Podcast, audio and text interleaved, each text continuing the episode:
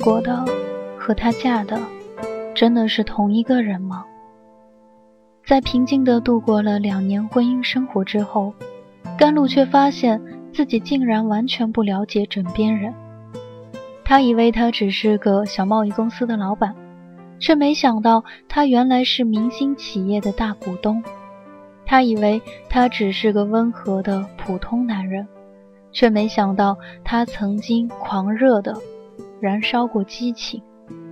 他对她的感情到底是爱，还是仅仅是对生活的妥协？建筑在重重欺骗下的婚姻，其成就的基础真的是爱情吗？当信任的基石动摇之后，他们的婚姻。要怎样才能继续下去？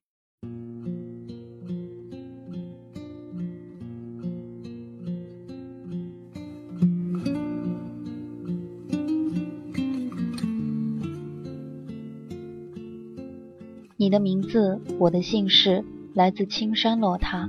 第九章，安达建材贸易公司在一个不算热闹的地段，一幢不起眼的写字楼内。门口挂着铜制名牌，公司规模不大，外面是开放式办公区和接待室，里面是尚修文与冯以安合用的办公室。秘书兼前台小刘认识甘露，先是愣了一下，随即笑着跟他打招呼：“尚总出去了，还没回来，进来坐坐吧。”眼前所有的人都在忙碌，看不出有异样情绪。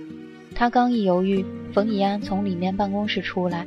嘱咐一个职员什么，看到他同样是愣了一下，马上说：“甘露进来坐。”他随他进了办公室，里面两张办公桌相对而放，靠窗一圈深褐色皮沙发，再加一组文件柜，没有多余的东西，收拾的简洁干净。只是尚修文桌上放了一个小小的相框，里面是他们俩人去马尔代夫度蜜月的合照。冯以安比尚修文小一岁，以前一向是个衣饰修洁、举止洒脱的公子哥模样，现在看上去却有几分无精打采，似乎还颇消瘦了一点。不知道是因为尚修文含着笑意说的失恋，还是眼前公司面临的意外。你一向是稀客呀，今天怎么有空过来？甘露从包里拿出那份晚报，他点了点头，显然早就看过了。并不吃惊哦，你也注意到了，没什么大事儿，不用担心。甘露想，对这事如此镇定，看来真是失恋有影响。他还是忍不住义正言辞了：“怡安，建筑质量牵扯的责任太重大了，出了事儿谁也担不起。你们怎么能这样？”冯以安倒笑了，指着报纸让他细看。你先别急，再仔细看看这一段。他顺他的手指再细看一遍报道，显然看出了一点别的东西。提到尚修文的公司，说的只是他们代理的钢筋型号不符合规格，与另外两家被直接称为供应拼接劣质钢筋的是有区别的。可是不符合规格也不对呀。我们与建筑公司和开发商订立的是明确的供货合同。严格按照他们要求的规格供应钢筋，每一个批次的货物都附有检验合格证书。甘露需要动一下脑筋才明白他的言下之意。你是说这是建筑商或者开发商的责任？现在说谁的责任还早。不过不管从哪个层面讲，我们都是站得住脚的。这篇报道嘛，对我们公司肯定有影响。我和修文这两天都在商量善后。我很奇怪这个记者的报道角度。冯以安皱眉说：“肯定是有所针对，我已经托人去打听了。”修文去哪儿了？甘露随口问。一时间，冯以安脸上掠过一个奇怪的表情，马上回答说：“他今天中午有个应酬，我还真不知道什么时候回来。”“嗯，你今天下午没课吗？”“我下午还得去一中呢，我送你过去吧。”冯以安站了起来，很殷勤地说。甘露挑眉看着他。他有点不自在地说：“怎么了？”甘露笑盈盈地说：“我觉得你似乎很急于让我走。”冯以安有点狼狈，掩饰的打了个哈哈：“我是怕你赶时间，好不好？”甘露也站起了身，看着表：“也打了个哈哈。我倒确实是要赶时间，他们的时间赶得非常巧。还是冰冷的结冰，你和他一样透明，我伸手抓不紧，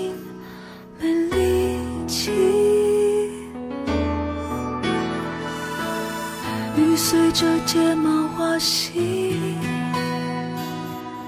一滴滴流进眼里，我呼吸不到你，到最后一秒才换气，让心跳停了，时间就会暂停。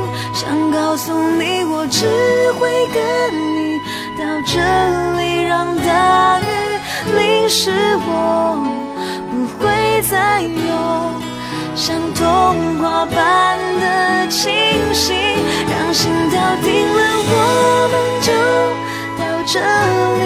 分手本来就不该会有结局，我静静的唤起，瞬间失去一辆红火的玛莎拉蒂 G7 双门跑车停到了写字楼的面前，副座驾门打开，尚修文从里面出来。他看到甘露，明显有点吃惊。露露，你什么时候来的？甘露还没来得及回答，司机座门也开了，探出一只黑色高跟鞋，然后两条浑圆修长的小腿斜斜地迈了出来。一个穿着暗绿色真丝 V 领上衣、黑色花苞裙的高挑女郎随即立在了甘露面前。她比甘露高出近半个头，似笑非笑地看了一眼甘露，然后转身看着尚修文。修文，怎么不给我介绍一下？尚修文的视线隔了车子投了过来，表情平静的近乎冷漠。他正要开口，甘露先说话了：“你好，贺小姐。”贺静怡微微的诧异：“咦，你认识我？”久仰大名。甘露含着浅浅笑意，清晰的说道。贺静怡若有所思的打量他，笑了：“哦，还没请教你是？”尚修文的声音平静镇定的传了过来：“我太太甘露。”久仰，贺静怡对他点了点头，甘露也同样点点头，然后转身看向尚修文：“修文，我正好要赶去学校呢，你送我吧，省得麻烦延安。”尚修文点点头，转过车子，左手轻轻扶住甘露的腰，然后直视贺静怡：“再见，静怡，我下午还有比赛，不想再为这个分心，有什么事儿晚上回去再说吧。”甘露上车后简单的说。尚修文点点头，将车开到一中，却跟他一块下来，锁上车。我下午没什么事儿，去看看你比赛吧。甘露没有反对，两个人一起进了礼堂，坐在靠后的位置。他抓紧最后一点时间，重新看看教案。总算几年老师做下来，至少可以做到在上课前摒弃杂念，不将个人情绪带上课堂。此刻，他正是运用这门修养。说服自己将注意力集中到比赛上，不理会身边安静坐着的尚修文。轮到他上台时，他是紧张的，拿起教案站起来，轻盈地走上主席台。他以前只在师大读书的时候参加过类似的比赛，不过学校里纸上谈兵，大家状态相对轻松，显然没有这个正规。现在虽然经过私下反复排练，仍然是心里没底的。好在准备也算充分。站到台上，他调整呼吸节奏，开始说课，便镇定下来。甘露讲的课题是鸦片战争后的中国社会经济这节课文，限于时间，并不可能完全展开，但他做的多媒体课件简洁明了，引用史料丰富，略微沙哑的嗓音娓娓动听，表述流利。尚修文看着台上的那个纤细的身影，隔着十余排座位与前面一排排脑袋。他的面孔显得有点小而模糊，而他的声音却来得十分清晰。他突然想起了他们刚刚认识时的情形。吴丽君从邻省调过来之后，尚修文也来到了这个陌生的城市生活。起初颇有点离群所居的味道，待认识了冯以安，两人开始合作，偶尔也会结伴出去消遣，只是那些娱乐再提不起他的兴致，他只是懒散地待在热闹喧哗中打发闲暇时间罢了。冯以安结交的朋友中不乏打扮时髦、谈话活泼的各式美女，相形之下，甘露长相秀丽，举止毫不张扬，谈风不见，多半时候都是一个倾听的姿态，并不引人注目。他看出钱嘉熙想将他介绍给冯以安，本来无意与他搭讪，却无意中听到钱嘉熙与他低语，劝他忘记旧人，开始新感情。这恰好是头天晚上，他母亲吴丽君放下报纸，字斟句酌对他讲的话。吴丽君固然一直忙于工作，更重要的是，似乎母性天生不够强烈，从小到大与唯一的儿子都不算亲密。他与女友的分手，更是母子两人之间的一个心结，轻易没人愿意提及。他当时的回答几乎与甘露如出一辙：“谢谢您关心，不过您不提的话。”我大概可以忘得更彻底一点。甘露的声音低而沙哑，让他心里一动，侧头看去，他微微垂手，视线落在眼前的茶杯上，眼神却似乎飘向了远方，嘴角那点笑意带着无可奈何。尚修文本来不爱唱歌，那天却没有如以往一样吃完饭就走掉。到了 KTV，甘露只喝饮料，滴酒不沾。给出的解释是乖乖女最爱用的借口：“我酒精过敏。”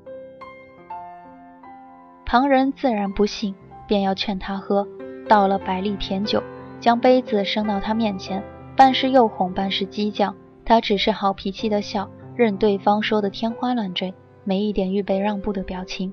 倒是钱嘉熙唱完歌回来，伸手夺了过去，一口喝干了，笑道：“露露不是装，真不能喝。我认识她这么久。”也没见他喝过酒，快点歌，他的歌唱得很好。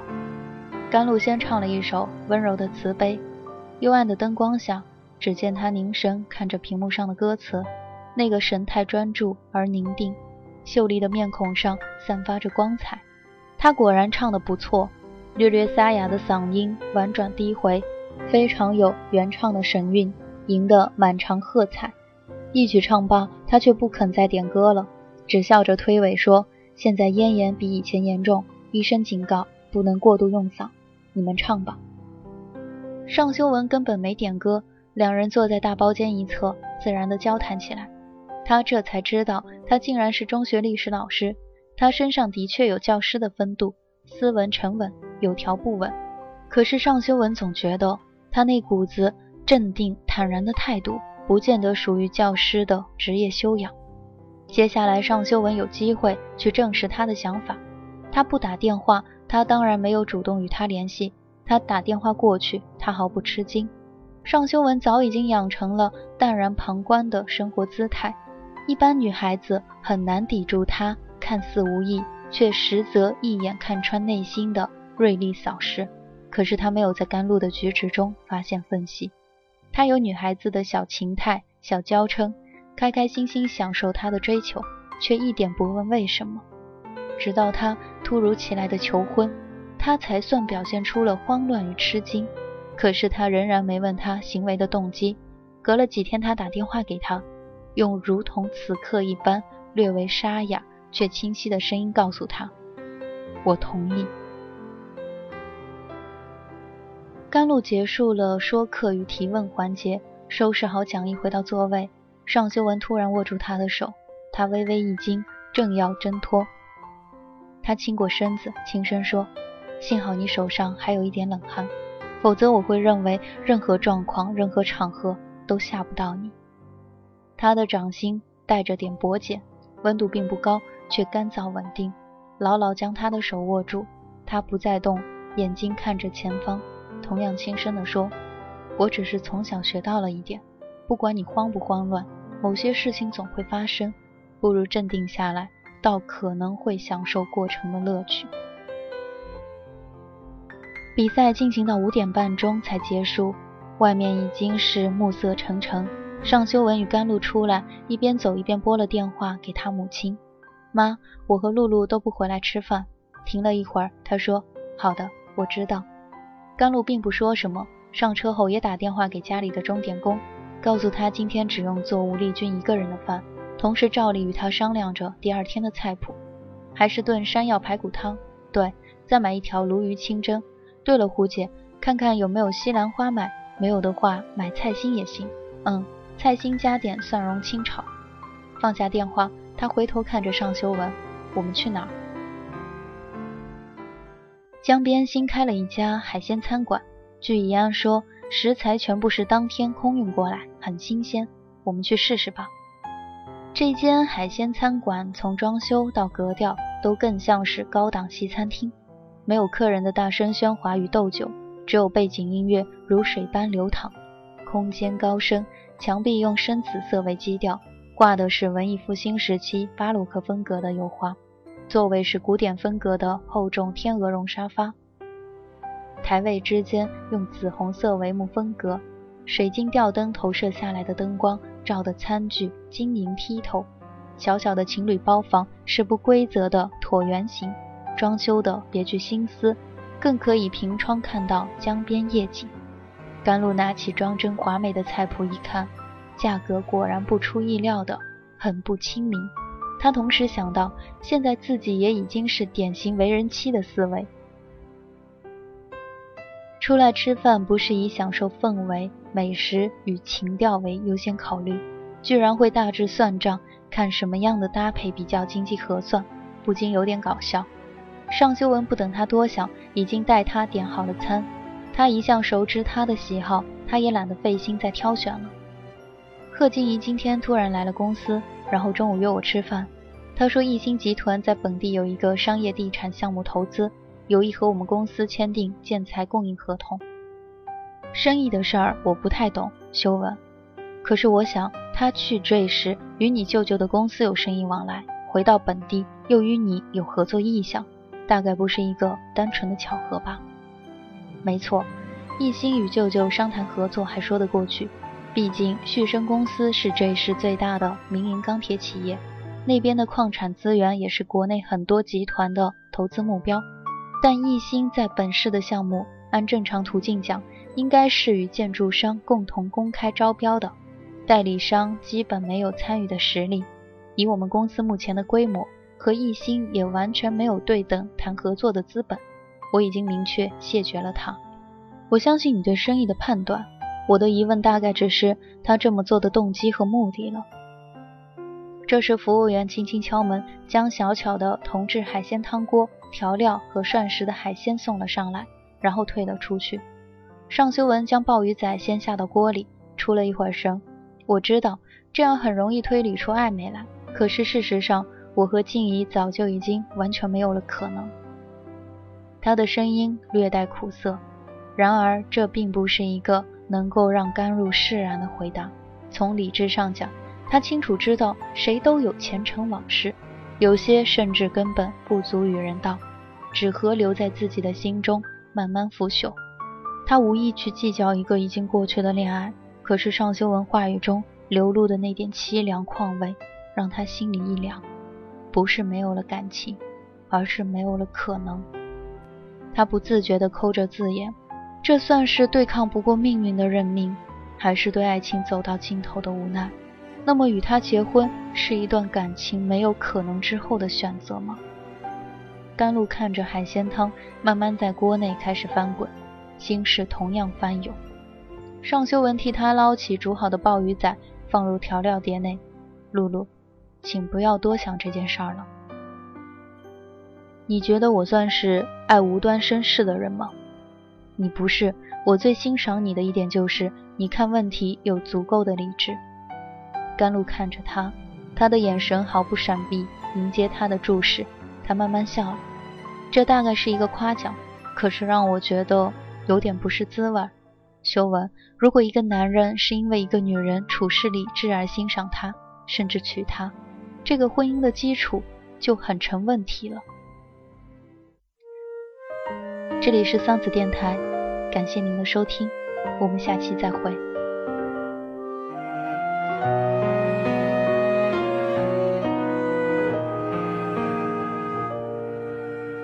你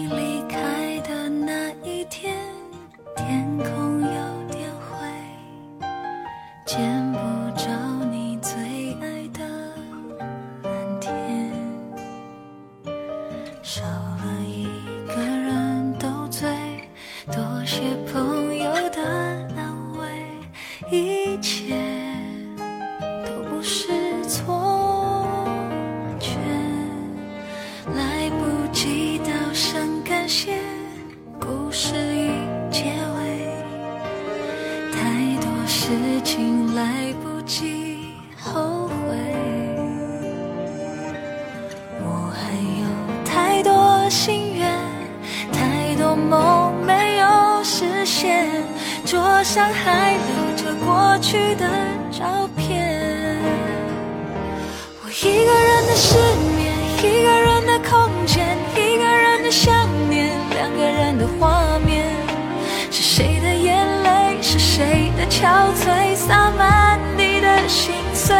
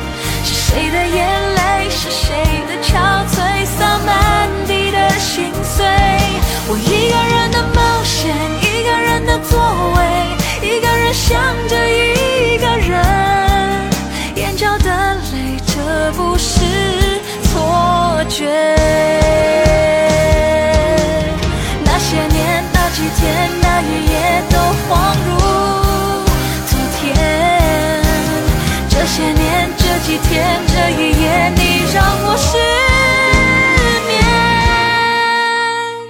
我一个人的失眠，一个人的空间，一个人的想念，两个人的画面。